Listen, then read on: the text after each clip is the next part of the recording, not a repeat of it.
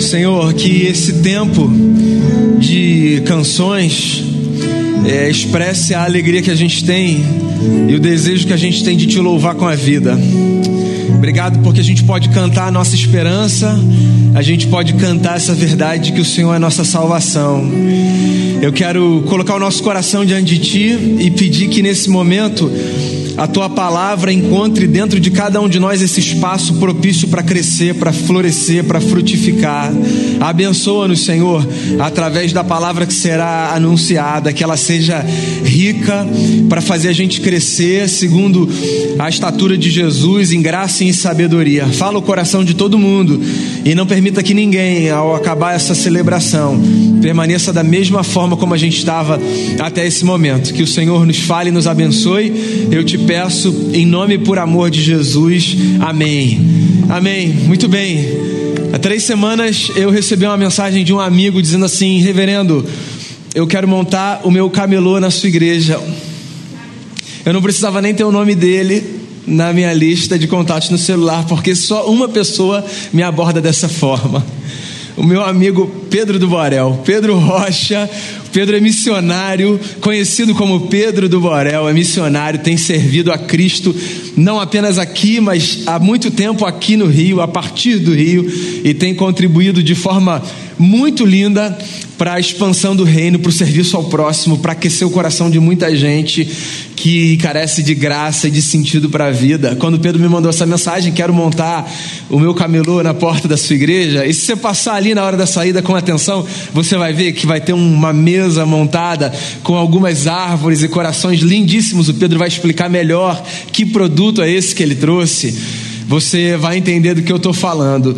O Pedro é de casa, eu estou apresentando o Pedro. Caso você nunca o tenha visto aqui ou não tenha ouvido falar dele, o que é difícil, é um irmão muito querido, um carioca da gema, um flamenguista apaixonado.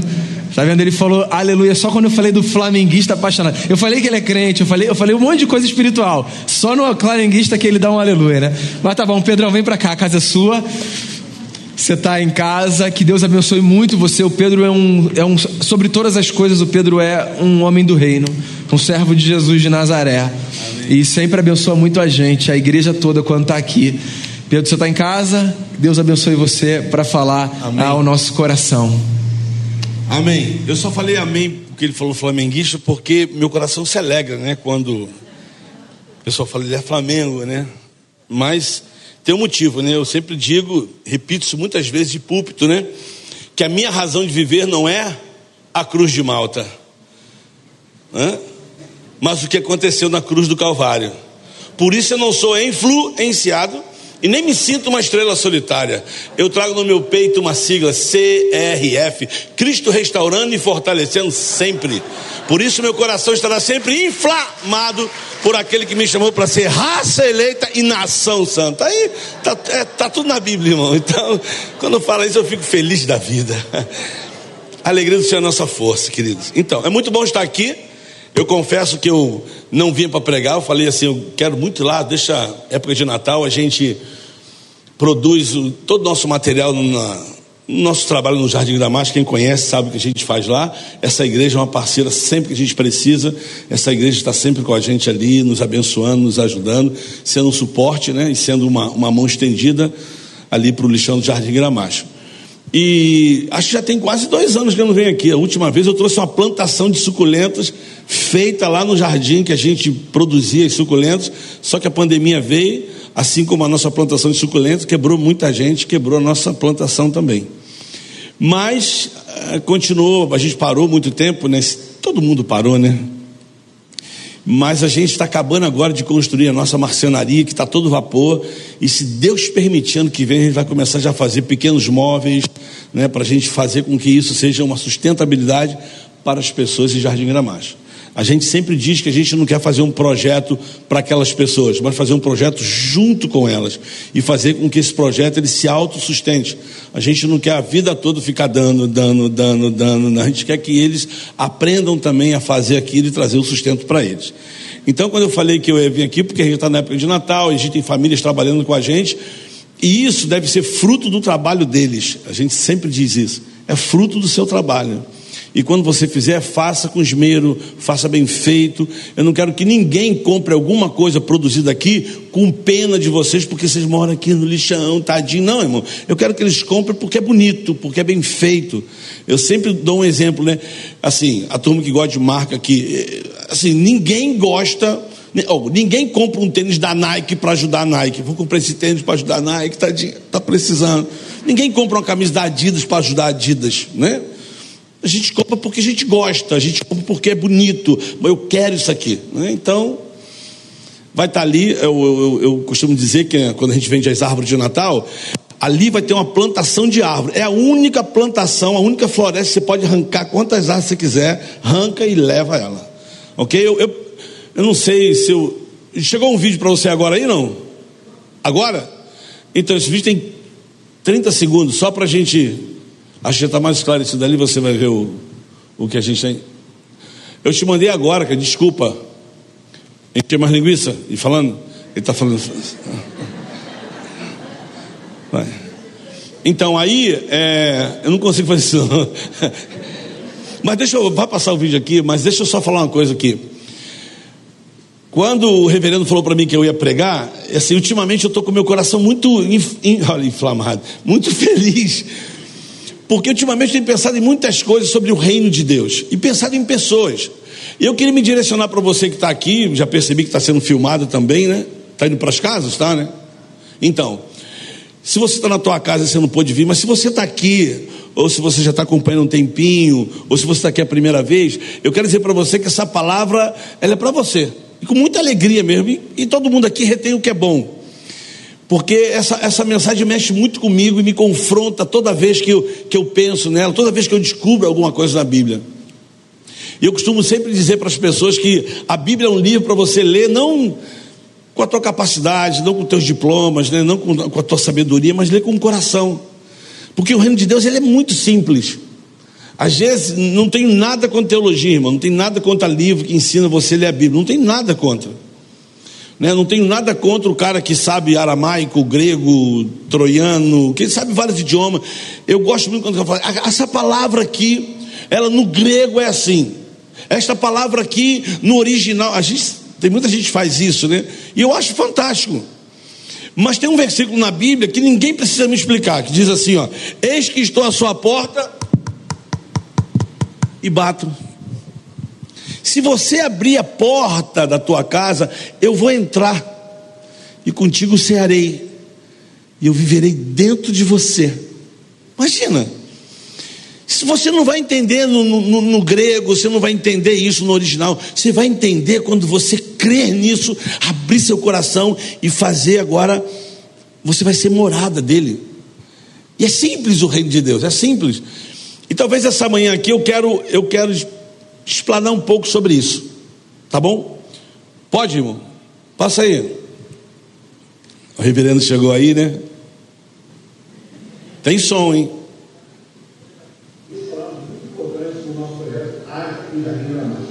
E na época Natal nós produzimos essas árvores natais lindas, e agora com novos, né, que vocês podem e aquelas tradicionais que todo mundo faz com o coração. Então, se você quer escolher uma, vai estar aí o link, vai estar aí o endereço, como você encomendar sua árvore. Queremos, através dessa árvore, fazer uma grande festa de Natal aqui e sustentar também algumas famílias que trabalharam na produção da igreja. Então, eu vou, eu vou mostrar, eu falo ali, vou pegar um gancho ali, quando a gente falou assim, a gente vai fazer uma grande festa de Natal. E todo ano a gente faz uma festa de Natal lá.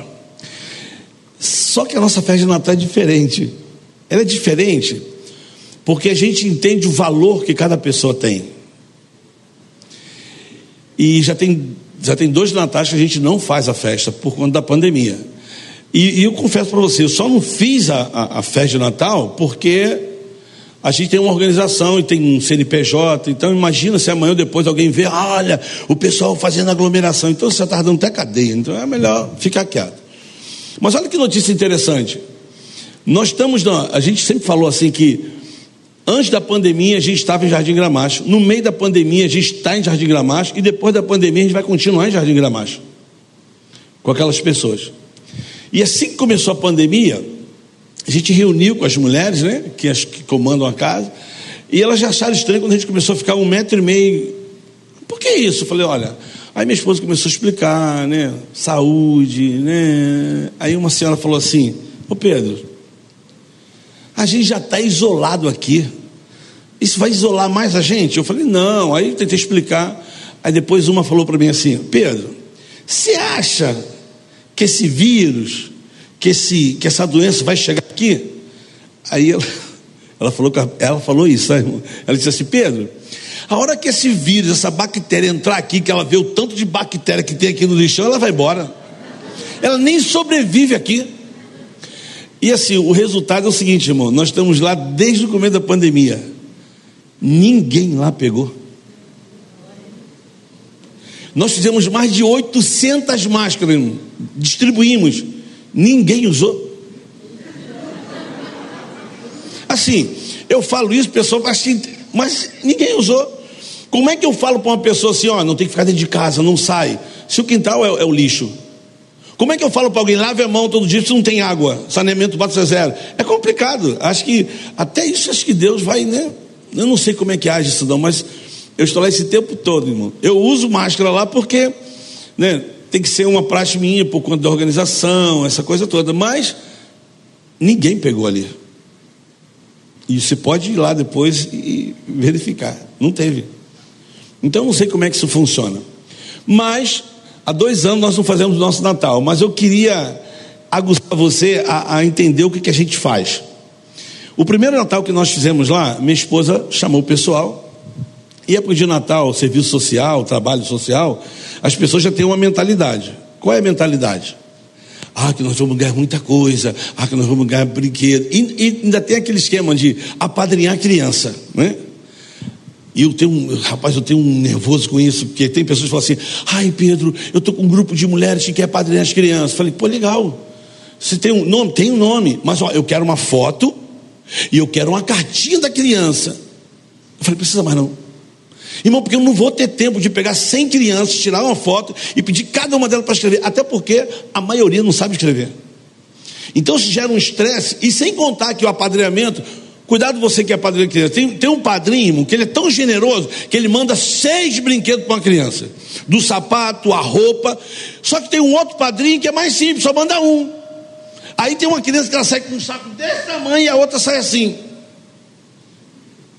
Aí eu tenho que usar o meu jeito, né, irmão? Eu tenho que dar, né? Aquele que pegou um, dou, pega a mesma idade, dou, vamos, vamos dividir aquele. Robem hoje, tirar o que tem, botar. Por quê? Não é justo, né? Então o apadrinhamento também é meio complicado. Mas a gente faz. E um dia minha esposa chamou a turma toda, no primeiro Natal chamou a turma toda, as mulheres, e elas já chegaram assim. Ai, a festa, né?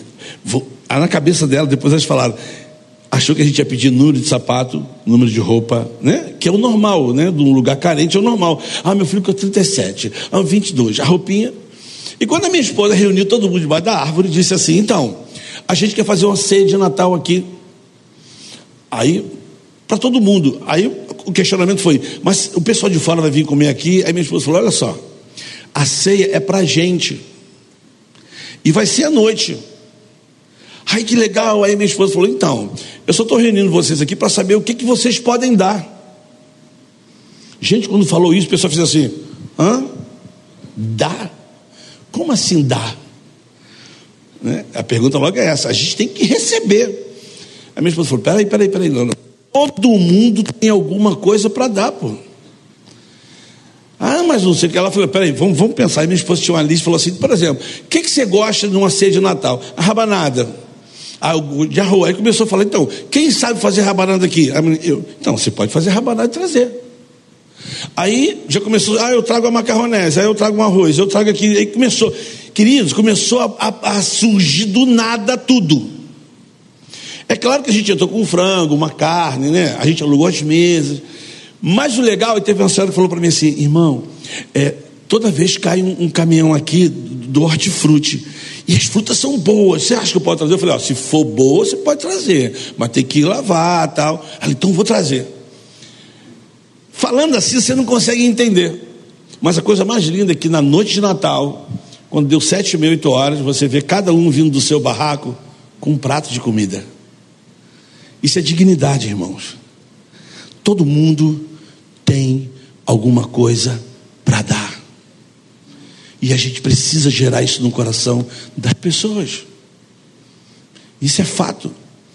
Aí eu separei um vídeo aqui para você ver que é real, irmão. Pode acontecer. E eu queria que você focasse na mesa. Para você ver como surgiu. Até as frutas, irmão, que chegaram, que caiu do hortifruti lá, as frutas, é de dar inveja. Coloca aí, irmão, o vídeo aí. Esse aí.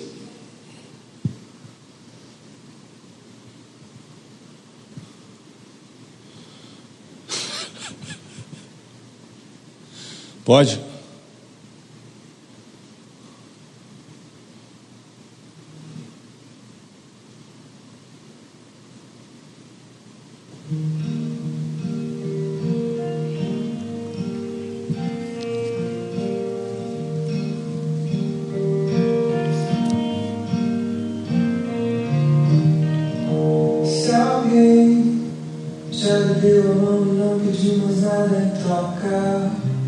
Pense bem, pois é um dia especial. Eu sei, não é sempre que a gente encontra alguém que faça bem, que nos leve deste temporal.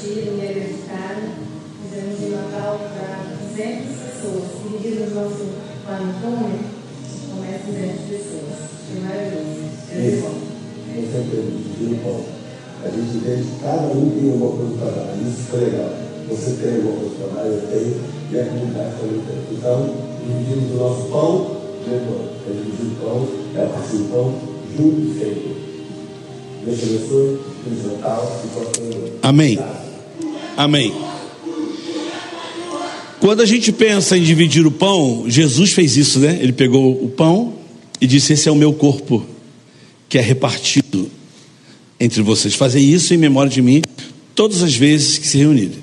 Então, o único pão capaz de se multiplicar se chama Jesus Cristo, porque nós somos dois, dividimos, depois nós somos quatro. Nós somos quatro, dividimos, nós somos oito. Depois nós somos dezesseis, depois e assim vai. Com certeza essa igreja começou assim, quando alguém dividiu pão com alguém. E foram quatro, seis, oito, está todo mundo aqui. Porque alguém dividiu esse pão, esse pão vivo esse pão que desceu do céu, esse pão que a gente come e não tem mais sede, fome. E é sobre isso que eu quero falar aqui. Eu achei interessante que o reverendo Daniel ligou para mim e falou: Pedro, me diz as passagens bíblicas. Eu falei: Meu Deus, uma semana antes eu já tinha que saber o que eu ia pregar aqui. Então, para mim, isso é difícil demais. Né? Porque eu... Mas eu, eu me encorajei, falei, vamos lá. Mas eu já queria compartilhar isso, mas assim, passagem, passagem, talvez é só para você acompanhar. Mas eu queria falar nessa manhã uma coisa que é interessante, talvez você que está aqui dentro vai entender o que eu vou falar. Por exemplo, nós vivemos num país extremamente cristão. Concorda ou não? Nós vivemos num país que as pessoas acreditam em Deus. Independente do que ela, para onde ela vai, ela fala: não tenho Deus, eu tenho minha religião. E a gente vai ouvir sempre isso. Aqui mesmo, aqui dentro, né? Quantas pessoas aqui dentro, ou que hoje né, professam o seu cristianismo, mas que antes professavam uma outra religião, ou pessoas que estão aqui dentro ainda, que têm a sua religião, está aqui dentro. E isso é muito interessante, porque quando você começa a ler a Bíblia, você pega algumas coisas que ela que sai, e eu queria dar o exemplo da minha pessoa, então vai começar a passar por mim. Eu nasci num lar assim, muito dividido. Meu pai do candomblé, minha mãe católica e minha avó beata. Minha avó era beata de um santo chamado Santo Antônio do Categorê. É uma igreja que tem lá na Penha. E minha avó era devota mesmo assim desse santo.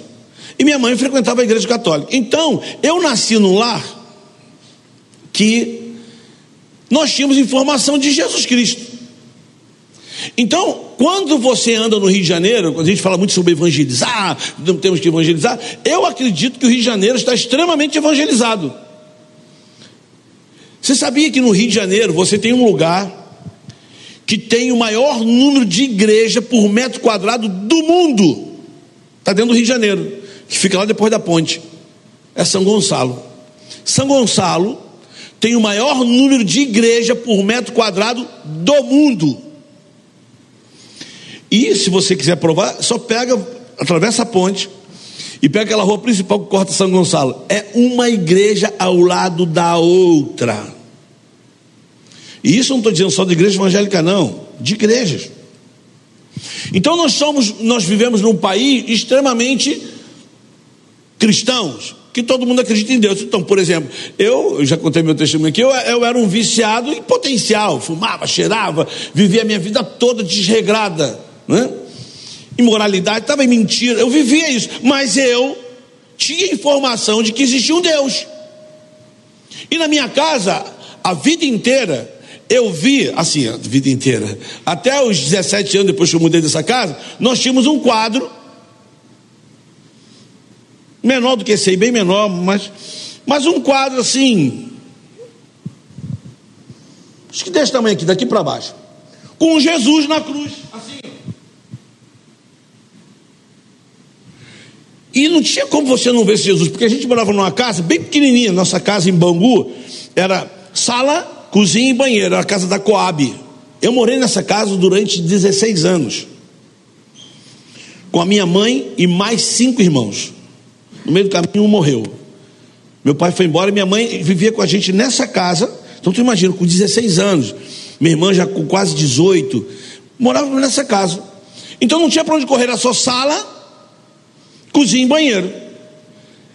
Um beliche, dois em cima, dois embaixo, mãe no chão com o mais novo. E o quarto estava ali, como se fosse essa televisão. Então a gente entrava, o Jesus estava lá, ó. Não tinha para onde correr. Estava escrito assim, Inri. E, gente, nós passávamos muita dificuldade, muito. Eu gosto dessa parte, eu rio disso, mas é muito interessante.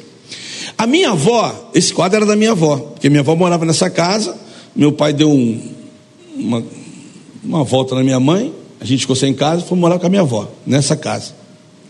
A minha avó, ela era uma empregada doméstica, mas ela sempre guardava um dinheirinho. Aonde? Atrás do quadro tinha um forro, um buraco, ela botava assim aquelas notinhas, a turma da velha guarda, não tinha aquelas notinhas assim, azul, verdinha, cor de abóbora, eu já peguei essa, essa notinha ainda, né? Assim, ó. E botava ali atrás. Só que minha avó teve um, um surto e ela deu um surto nela, ela ficou meio que pancada e começou a andar pela rua, a gente não achava minha avó, ficou um tempão até encontrar a minha avó, minha avó fez tratamento. Então ela teve um, um problema na cabeça, teve esquecimento. Ou seja, ela, ela o quê? Esqueceu daquelas notinhas lá atrás. Um dia, esse quadro caiu e quebrou o forro. Minha mãe olhou e estava lá um monte de nota que já não tinha mais valor. Agora tu imagina a gente passando o maior sufoco em casa. Minha mãe indo na igreja católica, minha avó no, devoto Santa do categoria. Imagina, às vezes eu via minha avó botando a mão assim no, no, no quadro, minha mãe sempre olhava para o quadro assim. Agora tu imagina minha mãe, Jesus, abençoa minha casa. Estamos passando necessidade. Eu acho que Jesus estava assim, ó.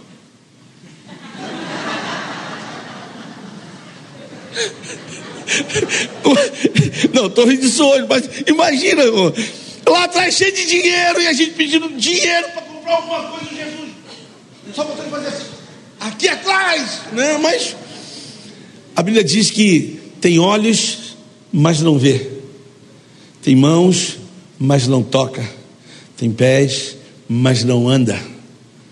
Todos que se curvam diante dele, nessa maneira, se tornam como ele. Como quem? Como aquela estátua, como aquele santo que tem olho não vê, tem boca não fala, tem ouvido mas não ouve, mão não toca. Então imagina, eu nasci, querido, com essas informações. Eu nasci, ou, ou cresci.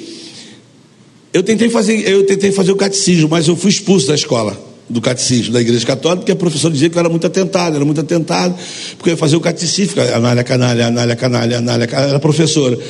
E eu não passei no teste. O padre falou assim: você não pode. Então eu, eu era um menino atentado, assim. Eu ouvi muito essa palavra: você é muito atentado. E o meu nome era Pedro, hoje é Pedro, né? mas era Pedrinho. Então, toda vez que eu chuto Pedrinho, eu falo: meu Deus. Toda vez que eu vejo uma mãe falando, meu, meu filho é Pedro, eu falo, meu Deus, irmão, esse nome traz uma carga assim, genética que é forte. Alguém tem filho chamado Pedro, irmão? Tu não, não acha um Pedro assim, normal, mas então eu ouvi muito isso, atentada, mas o meu sonho, irmão, de verdade, assim, quem aqui, irmão, já tomou hóstia na igreja católica? Alguém? Era meu sonho, irmão. Eu ficava assim, desejoso, mas a minha mãe, se você for, Deus vai te castigar. Minha avó, Deus vai, vai te castigar. Você vai para o inferno. Assim, que não podia tomar se não fizesse a primeira comunhão. Né, né. Mas eu sempre vi que as pessoas entravam lá e saíam com outra cara. Não sai? A pessoa vai andando assim normal, vai assim, ó. Quando ela toma hóstia, ela faz assim, ó. E eu achava que ali existia uma transformação. Mas na minha cabeça, garoto. Então, até 22 anos, irmão, eu tinha informação sobre Deus, sobre Jesus na cruz, sobre. Falava que Deus era pai, mas se eu falava assim, se é pai que é meu pai, eu não quero. Então eu tinha os meus conflitos com todas essas informações. Então, o brasileiro, por si só, ele tem a informação pela religião que existe um Deus. Mas a informação não é tudo.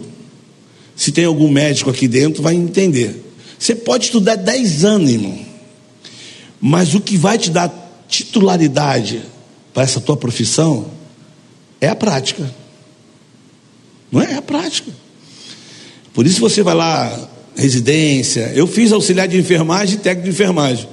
Eu não via a hora de ir para o hospital. E aí no hospital era né, o estágio era tudo para mim. E olha que eu só fiz isso aí porque eu estava morando no Borel. Eu falei, eu quero fazer alguma coisa que eu possa ajudar as pessoas. Mas nunca exerci.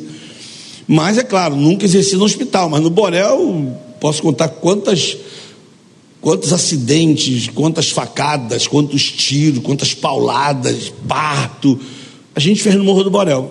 Então tudo isso me deu assim um pouquinho do conhecimento para poder fazer da maneira correta. Então você tem a informação, todo mundo tem a informação. Mas essa manhã eu queria dizer o seguinte: que a informação não é tudo. Porque você precisa ter a informação mais a experiência. Porque quando você tem a informação mais a experiência, você passa a ter o conhecimento. E quando eu penso no reino de Deus, eu tinha informação, mas um dia eu tive a experiência com Ele. E a partir daí, eu comecei a ter o conhecimento de quem eu era para Ele. E aí, irmãos, muda tudo. Talvez eu estou falando de mim, mas eu pedi para a gente separar um texto ali.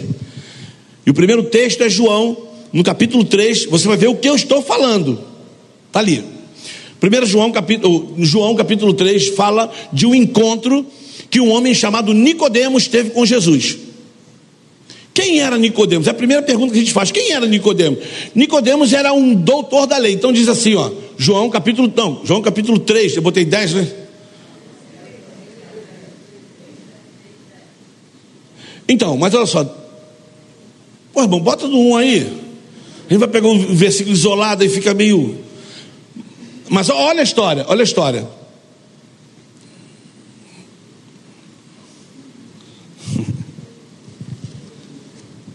João capítulo 3. Não sei se vai ser a mesma tradução, mas diz assim: Havia entre os fariseus um homem chamado Nicodemos, um dos principais dos judeus, um dos principais dos judeus. Então já dá para entender que esse cara aqui era um conhecedor da lei, dos principais dos judeus.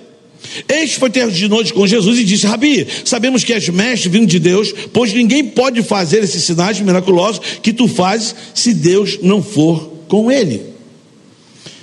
Jesus respondeu: Em verdade, em verdade te digo que quem não nascer de novo não pode ver o reino dos céus. Perguntou-lhe Nicodemos: Como pode um homem nascer sendo velho? Poderá voltar ao ventre da sua mãe e nascer? Jesus respondeu: Em verdade, em verdade te digo que aquele que não nascer da água do Espírito não pode entrar. E aí já complica, não é, não, irmão? Porque Jesus primeiro fala assim: aquele que não nascer de novo não pode ver. E aquele que não nascer da água do Espírito não pode entrar. Então entrar e ver são duas coisas diferentes. Aí não tem como não não usar o futebol. Só vai entender agora aqui quem, quem já foi no Maracanã, ou, por exemplo, eu tive uma experiência, Brasil e Argentina ganhei o ingresso. Eu falei, o Brasil e Argentina, meu, não vou ver esse jogo. Cheguei lá no Maracanã, lotado, a cavalaria estava lá e um tumulto para entrar. E era o seguinte, irmão, assim, ó, imagina isso aqui lotado de gente, a entrada é aquela porta ali. O alvo de todo mundo é, é chegar naqueles dois caninhos, assim, que uma vez que tu entra ali, já está protegido. Agora só vai só aqui, né? Então, você ali vira bailarino, porque você está com o teu ingresso aqui, você fica assim, ó. E aí tu, tá, tu, tu volta, empurra aqui, e até tu chegar lá. Quando você entra, você fala, oh, uh! Aí você vai aqui só, ah, aí vem a catraca. Aí eu peguei meu ingresso, agora tu imagina, a multidão está aqui atrás de mim. Botei meu ingresso, voltava. Botei de novo, voltava. A pessoa, falei, peraí, peraí, peraí. Aí botava e voltava. Aí veio o fiscal, seu ingresso é falso. Eu queria matar o cara que me deu o ingresso. Falou, pô, Pedro, vou te dar para tu ir lá ver o jogo. Olha, o problema não era esse. O problema, o desafio era chegar agora. O problema era voltar, olhar aquele povo todo vindo. Você dá licença, dá licença. Ok, isso aconteceu. Agora imagina se não tivesse acontecido. Botei meu ingresso, pum, cheguei ali, pum. Uma vez que eu botei o ingresso e a catraca aceitou o ingresso, o que, que eu fiz? Eu rodei. Onde eu estou? Eu estou dentro já do Maracanã.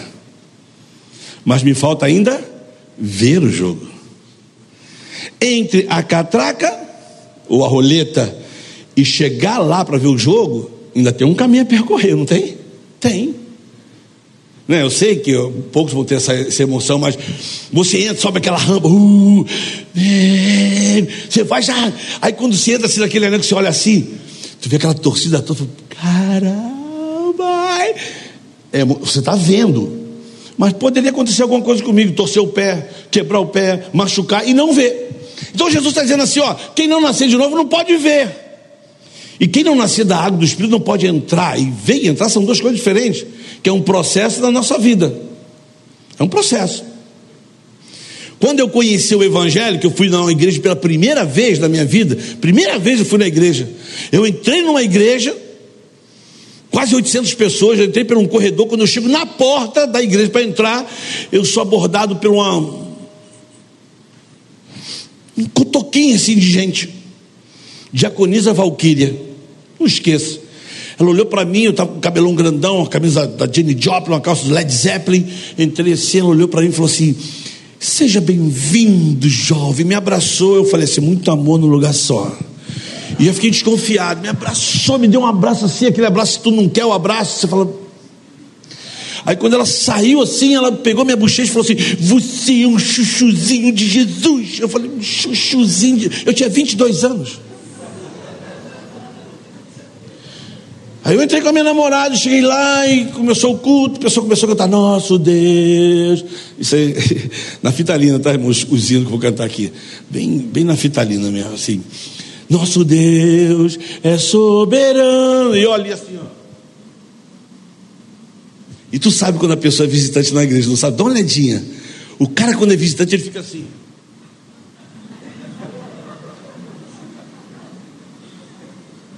E ele fica assim tentando cantar o hino. E eu estava ali do lado aqui, daqui a pouco o pessoal, eu, minha namorada, a mãe dela, a avó dela, a tia dela, eu aqui. A mulher do meu lado, aleluia! Eu falei, que é isso? E o pessoal começou, aleluia! Eu falei, que lugar é esse, gente? Eu achei muito estranho. Mas eu gostei do culto. Eu falei, legal. Para casa. Aí eu saía sexta-feira, ia sair para farra, fumava, cheirava, mas domingo, irmão, uh, uh, eu culto, eu gostei do culto.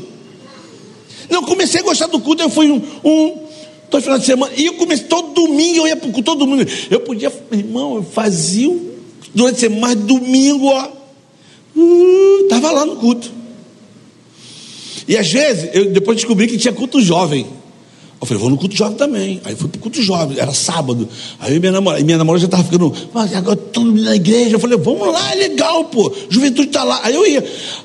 Teve um dia que eu fui, eu fumei. Na minha casa, fumei um baseado, fumei. Falei, vou pro culto, por ser colhido. Aí fui pro culto. Aí cheguei lá no culto. Eu estava doidão no culto, de verdade. Aí os caras começaram a cantar uma música, o grupo jovem, o, culto de, o pessoal do louvor, a música que os caras cantaram. É muito engraçado. A mente do homem, só Jesus, né? Os caras cantando maior espiritualidade e eu lá viajando. Aqui, olha a música, irmão. Quando tu imagina eu doidão ouvindo essa música. Sim, sim, eu vou para além das nuvens eu vou, para além das nuvens eu vou, vou morar. O céu já está acordando e as estrelas começam a sonhar. Eu já estava ali, já tava, eu, eu já estava chegando no Santo dos Santos aqui, ó. Aí pregaram, e eu fiquei seis meses, irmão, seis meses dentro de uma igreja. Seis meses. Gostando do culto. Até que um dia, um cara começou a pregar, ele começou a falar. Era diferente, irmão. E ele pregou, eu estava na quinta fileira, na sétima poltrona, ele pregava assim. Vamos supor que eu sou ele, e estou aqui do Timberland aqui, você sou eu. Ele pregava assim, irmão. Nessa manhã eu quero dizer para vocês que Deus ama você. Aí ele não olhava para mim, mas irmãos, ele mandava assim para se acertava só no. Falei, não é possível que esse cara saiu da minha vida, não é possível. E ele pregou e fez um apelo. Tu acha que eu fui? Eu falei, não, tem Deus no meu coração, já estou vindo aqui na igreja, tem Deus no meu coração. E ele começou, sai do seu lugar, nessa manhã você precisa entregar sua vida para Jesus. Nessa manhã você precisa de Deus na tua vida, nessa manhã você precisa confessar Jesus. E eu vi um monte de gente lá na frente, eu falei, eu falei para mim, viu, esse pessoal precisava de Deus. E eu pensando para mim. E o cara começou a falar assim: enquanto você não sair, nós não vamos orar. E eu assim, ó só olhando, e mais gente foi na frente. E ele falou assim: enquanto você não sai do seu lugar, nós não vamos orar, sai do seu lugar essa manhã, jovem. E, e hoje, quando eu prego, né, e eu, se eu faço apelo, eu falo assim, queridos, ó, vou fazer um apelo para você, olha para os teus pés e diz para ele assim: Tu já tem me levado em tantos lugares que eu não quero ir, mas hoje tu vai me levar lá na frente. E eu lembro que eu olhei para os meus pés e eu fiquei assim, e esse cara falando e olhar para meus pés, eu comecei a imaginar onde eu andava, o que eu fazia. E naquela manhã era uma proposta de eu entregar minha vida para Jesus. E eu, eu tinha informação de que ele morava no meu coração. Eu tinha informação. E aí eu saí do lugar. Quando eu saí, ele falou assim: quem faltava está vindo, nós vamos orar. Aí eu comecei a chorar. Falei: Jesus. A informação, mas a experiência me fez entender quem eu era para ele. A partir daí mudou. E a gente está vendo aqui o Nicodemos, que é um homem doutor da lei, conhece tudo da lei, e está conversando com Jesus. E mais à frente ele vai dizer assim: ó.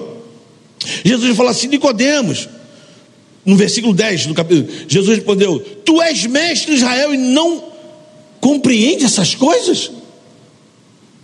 Você tem muita informação, mas tu não está entendendo o que eu estou te falando. E aí, quando você passa mais uma página, você vai encontrar que Jesus ele encontra uma mulher samaritana. Aí é, é a mesma coisa, Jesus está ali, aí vem a mulher. Tá, tá, tá, filmando, né? Vem ela, irmão, vem ela, ó. E Jesus olha para ela. E Jesus se aproxima dela e fala assim: é, Shalom, você pode me dar um copo com água? E essa mulher fala assim: Como sendo tu judeu me pede algo que sou mulher samaritana? Ó, informação. Quem são os judeus?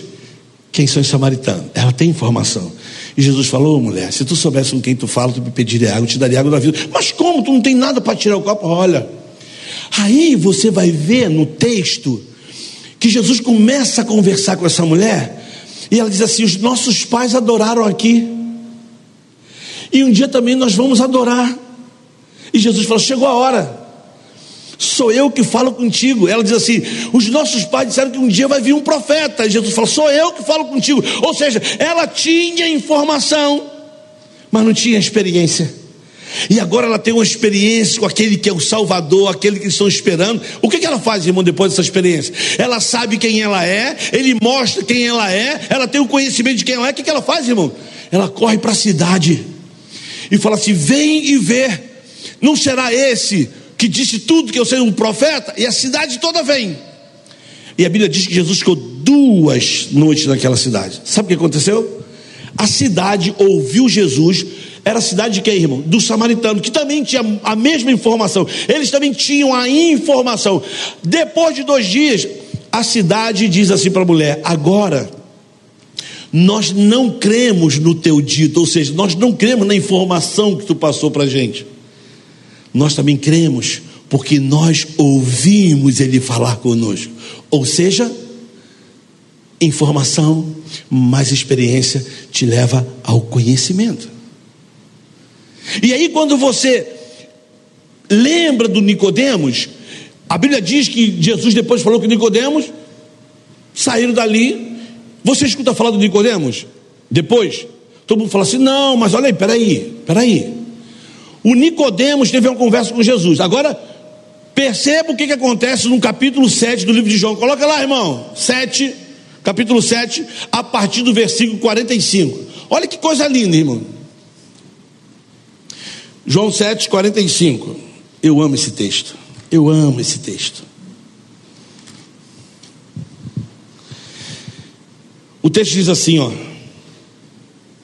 Finalmente, os guardas voltaram à presença dos principais sacerdotes e fariseus, os quais perguntaram: por que não lhes trouxeste? Quando você lê esse texto, você tem que pensar assim: oh, não entendi, por que eles não trouxeram quem? É só você ler o capítulo 6 e o 7. Você vai entender que Jesus está falando sobre o reino dele, quem ele era para o povo. E aí você vai ver assim: e os fariseus mandaram um grupo de soldados para prenderem Jesus. Irmãos, um grupo de soldados, pela história, pesquisando, você vai ver que um grupo de soldados é composto mais ou menos por 16 soldados. E quando eles têm uma missão, é tipo assim: missão dada é missão cumprida. Agora você imagina quantas missões esses soldados já não tinham ido para prender algum falso profeta, alguém religioso, alguém que estava fazendo proselitismo. E os fariseus ficavam sempre preocupados com essa religiosidade, sempre mandar prender esse cara lá. Agora tu imagina esses soldados indo lá para prender um, um cara com proselitismo. Aí o cara diz, os deuses. O irmão está preso. Não, não me prende, está preso. E leva o cara. Só que pela frase dos soldados, dá para entender assim, ó. os fariseus perguntam: Por que não trouxeste ele? Ele quem? Jesus. Qual foi a resposta dos soldados? Está aí, irmão? Versículo 45. No versículo 46, o que, que diz? João 7,46. Olha o que, que os soldados disseram. João 7,46. Não tem não? Mas diz assim, ó, os soldados responderam assim, ó: Nunca ouvimos alguém falar como este homem. Irmão, eu, eu, eu, eu, tenho um mundo de Bob muito fértil, ou eu penso em muita coisa quando estou lendo a Bíblia, mas eu tenho que fazer pergunta para o texto, irmão. Eu tenho que trazer alegoria, eu tenho que, eu tenho que ler com o meu coração, mas eu, eu fico tentando imaginar esses caras indo prender Jesus, e Jesus está lá, tá lá ensinando: Eu sou o pão que desceu do céu. Aquele que crê em mim, como diz a escritura do seu interior, fluirão rio de água viva. Imagina os 16 soldados, o comandante fala assim: ó, cerca. E os soldados tudo lá. Ao meu comando prende. Aí os soldados tudo ali esperando o comando do capitão. Aí os soldados, e aí, capitão? E o capitão fala: calma, calma, ele está falando uma coisa que está interessante ouvir, peraí. Aí o capitão acabou de ouvir, o capitão falou, agora. Aí o sargento fala assim: capitão, dá mais um tempo que agora está falando uma coisa ali que é interessante. Porque dá a entender, irmão, que quando ele fala assim, nunca ouvimos alguém falar como este homem. Agora, mano, bota esse texto aí, irmão. A gente tem que ler isso, a gente tem que ler isso, senão a gente perde, irmão. Porque está na Bíblia, irmão. Não estou inventando nada, está aqui na Bíblia, ó. Diz assim, ó. Responderam os, os, guardas: Jamais alguém falou como este homem. Replicaram os fariseus: Também foste enganados? Creu nele algum dos chefes dos fariseus, mas essa peble, que nada sabe a respeito da lei, é maldito. Olha o versículo 50, irmão. Quem é que estava no meio dos fariseus? Versículo 50, lá. Nicodemos, um deles, que antes tinha procurado Jesus, perguntou: Irmão, tu imagina os caras falando assim? Nunca ouvimos alguém falar como este homem. O Nicodemo está no meio dos fariseus, eu acho que está assim. Eu sei de que esses caras estão falando, eu sei. Eu estou com nascer de novo, entrar. Ele está ali pensando o que, que aquela conversa naquela noite gerou no coração dele. Aí a Bíblia diz que eles discutem. Os amigos falam, senhor Nicodemos, examina a lei, você vai ver que não pode ninguém vir desse lugar. E a Bíblia diz que eles discutem e saem fora dali. Você escuta depois falar do Nicodemos? Ele aparece novamente no capítulo 19, no versículo, se eu não me engano, 38. Diz assim: olha, José de Arimateia, 38 ou 32, José de Arimateia foi a Pilatos pedir o corpo de Jesus, do qual se espantou porque Jesus já havia morrido. Por que, que Pilatos se espanta que Jesus já tinha morrido? Alguém sabe? Se tu não sabe, eu vou te dar uma dica. Um homem, quando morria na cruz, ele levava pelo menos sete dias para morrer. Um homem que era crucificado, ele levava sete dias para morrer. Porque era uma morte de vergonha, era uma morte de dor. Porque ele ficava nessa posição, de dia, de noite, no sol, na chuva, com sede e com fome. E de quebra, quebravam-se os joelhos para que o peso dessa articulação desse mais dor. Então ele ficava aqui, ó no mínimo uma semana. Só que Jesus morreu em seis horas. Mas como é que se sabe? A Bíblia diz que Jesus foi levado na hora terceira, na hora sexta foi crucificado e na hora nona morreu. É matemática. 9 menos 3, 6. Agora, por que, ele morreu em seis horas? Porque Isaías 53 diz: Quem deu crédito à nossa pregação? Ele foi subindo como renovo. O castigo que nos traz a paz estava sobre ele. Suas pisaduras fomos sarados. Nós fomos moídos. Ele foi moído, transpassado, cuspido. Ele. Então, por que, que ele morreu em seis horas? Porque o coração dele explodiu de tanta dor. Porque o meu pecado, o teu pecado e o pecado da humanidade estava sobre aquele homem. Se você não entendeu isso, vou dar um exemplo.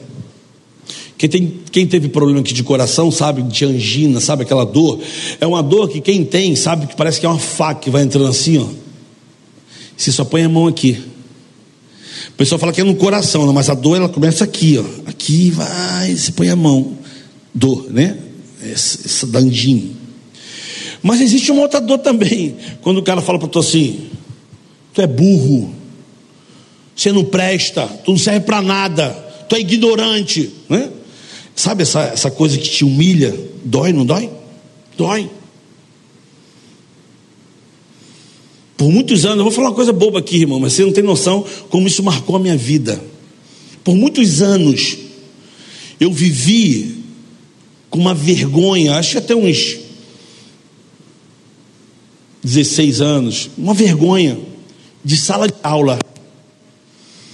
Quando eu estava sentado, eu acho que eu tinha uns sete anos. Eu pedi a professora para ir no banheiro, ela falou assim: não vai, porque você é muito bagunceiro. E eu era, irmão, eu era bagunceiro. Mas eu pedi para ela, eu falei assim: deixa eu ir, Regina, nunca mais esqueço. Nunca esqueço essa mulher, nunca. Antes ela estava assim nos meus lábios para ir para o inferno, né? Hoje, assim, eu perdoei. Mas ela falou que eu não ia. E ali sentado, a turma que é mais velha, né, que sabe, quando o professor falou, o sinal bateu, a primeira coisa que todo mundo fazia era assim, ó. Para sair mais, mais rápido da sala, ah, pode ir, pode ir. E eu fiz ali, tudo ali naquela cadeira, tudo. Tudo que eu tinha que fazer. Xixi, cocô ali. E do meu lado tinha um profeta chamado Ezequiel, meu amigo. E ele abriu a boca e falou assim: Tia, o Pedro fez cocô na calça. E a professora falou assim: Por que você não me pediu? Eu falei: Eu pedi a senhora. E chorando, ela, vamos lá. Eu falei, não vou. Eu só saí de lá quando a minha mãe chegou. E eu lembro minha mãe me pegando lá, foi duro. Tu acha que meus amigos foram embora? Não foram, ficaram todo mundo na porta. E eu saí de lá assim, ó, todo cagado. Pode rir, irmão, eu já ri de muito aqui, ó. E aí eu fiquei uma semana, eu não queria voltar para a escola, uma semana. Mas mesmo assim, os meus amigos não esqueceram. E eu fiquei por muito tempo na igreja com o apelido de cagão. E era fato. Mas como isso doía, irmão, você não tinha noção. Eu estou falando de uma coisa simples, irmão.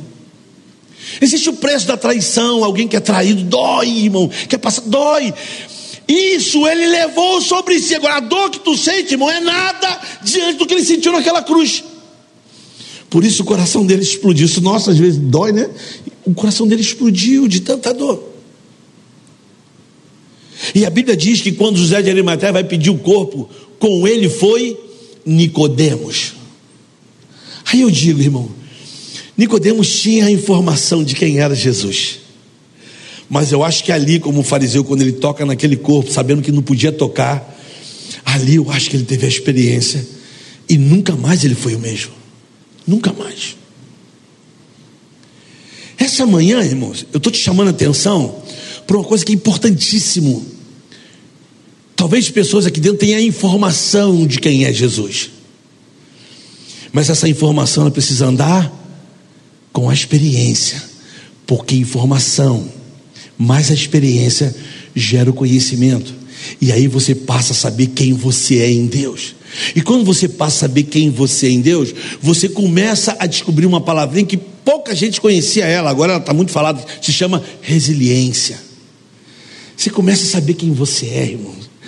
Você começa a saber que faz sentido tudo. Você passa a saber que você, quanto você é amado, o quanto você é perdoado o quanto você já foi justificado. E mais, irmão, tu não precisa ficar provando nada para ninguém, porque você descobriu alguém que te ama como você é.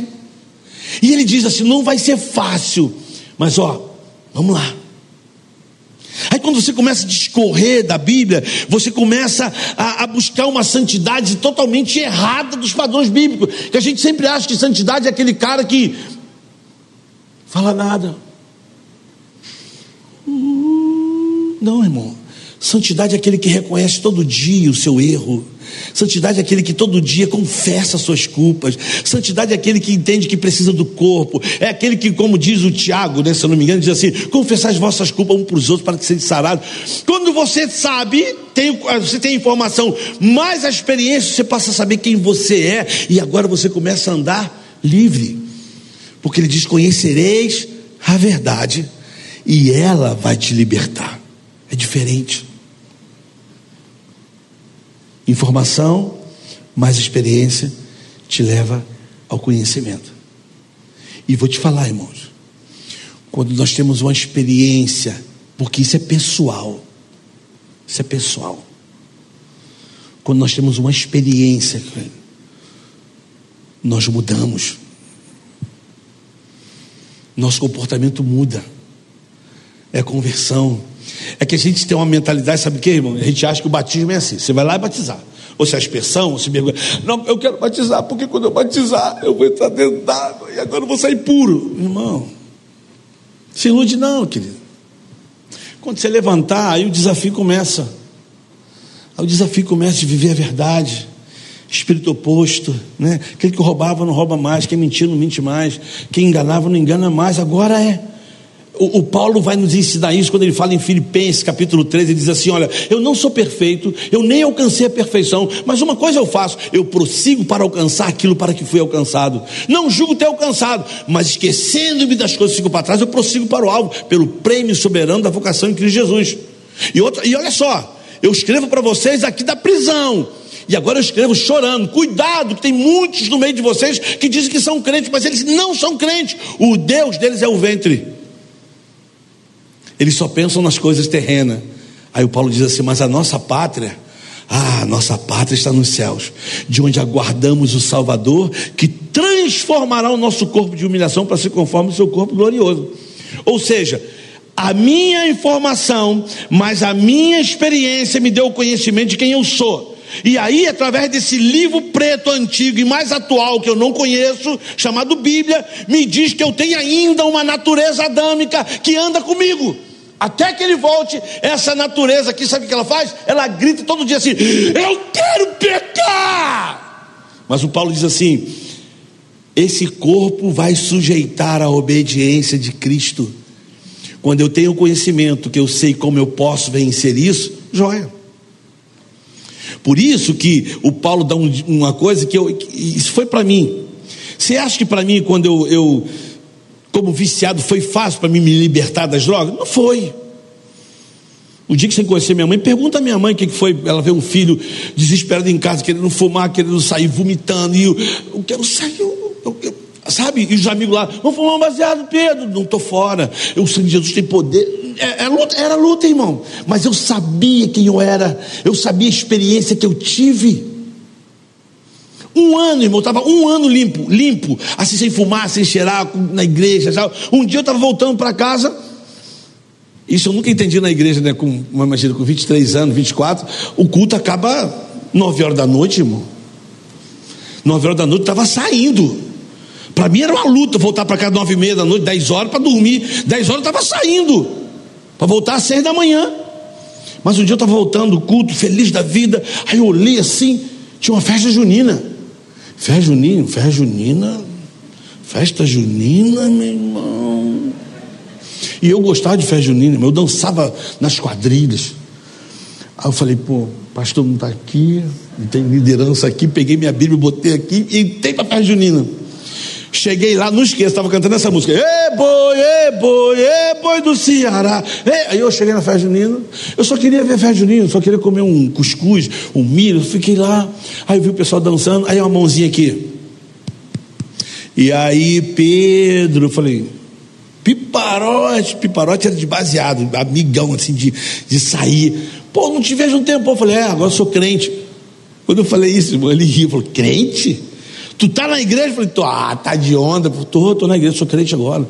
É? Aí começamos a conversar. Falou, pô, Pedro, chega ali para fumar um baseado. Tá afim? Eu falei, não, tô fora.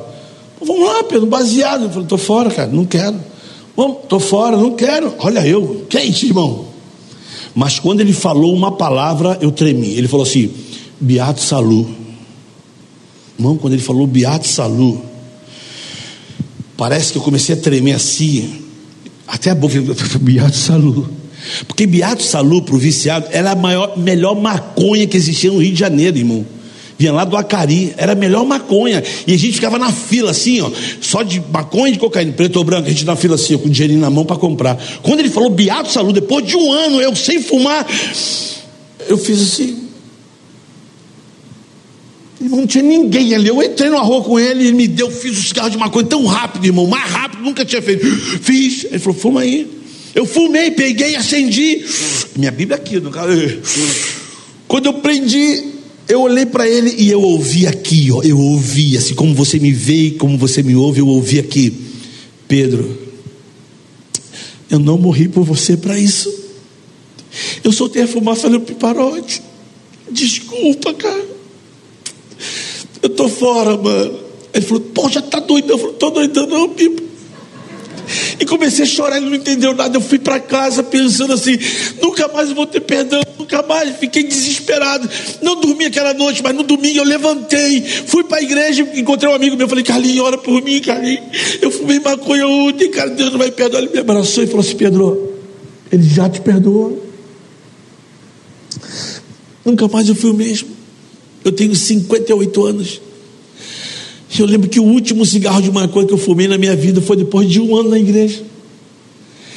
Sabe por quê, irmão? Porque a experiência te leva a ter conhecimento de quem você é. E você vai galgando nessa estatura, né? na mediante estatura, até chegar a varão perfeito. Mas enquanto nós estivermos aqui, o Paulo diz assim: ó, corpo de humilhação, irmão. Todo dia eu sei quem eu sou. E é isso que me faz estar de pé todo dia. Deixa eu falar uma coisa para você, homem principalmente. De verdade, eu vou falar de coração para você. Não ande sozinho, irmãos. Tenha um amigo, tenha um amigo. Abre o teu coração, irmãos. É um compartilhando com o outro, isso é corpo. Isso é corpo. Tem pessoas que só vivem nessa informação. Tem experiência, mas a experiência é que vai gerar em você essa fortaleza. É a voz dele é saber que Ele vem morar em nós, que nós somos morada dele. Essa manhã, eu não sei se está aqui, se você está na tua casa, mas informação é muito bom, mas nós precisamos ter experiência.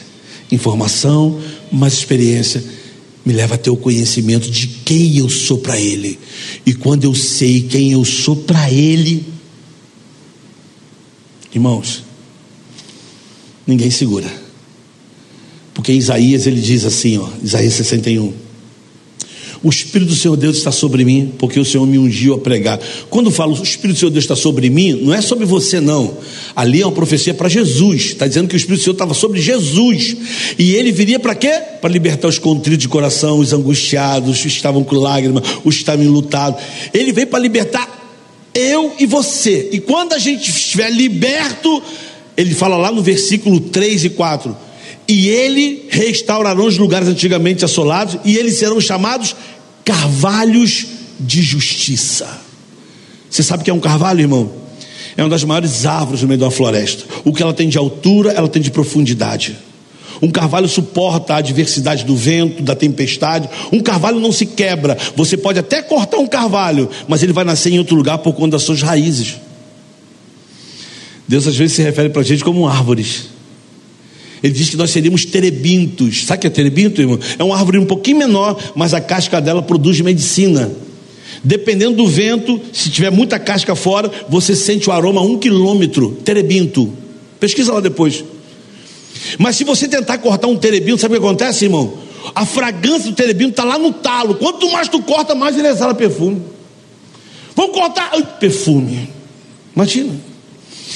A experiência com conhecimento, me diz quem eu sou. E quando eu sei quem eu sou, eu sei para onde estou indo. E quando eu sei para onde eu estou indo, eu quero compartilhar isso para todo mundo. Porque tem muita gente que só tem a informação. Nicodemos tinha informação, a mulher samaritana tinha informação. Quantos outros na Bíblia não tinham informação? O Pedro tinha informação do João Batista, mas um dia ele teve um encontro com Jesus. Jesus falou assim: Ó, me segue, você vai ser pescador de homens. Informação, mais experiência nos leva a ter o conhecimento. Terminei. Que Deus te abençoe.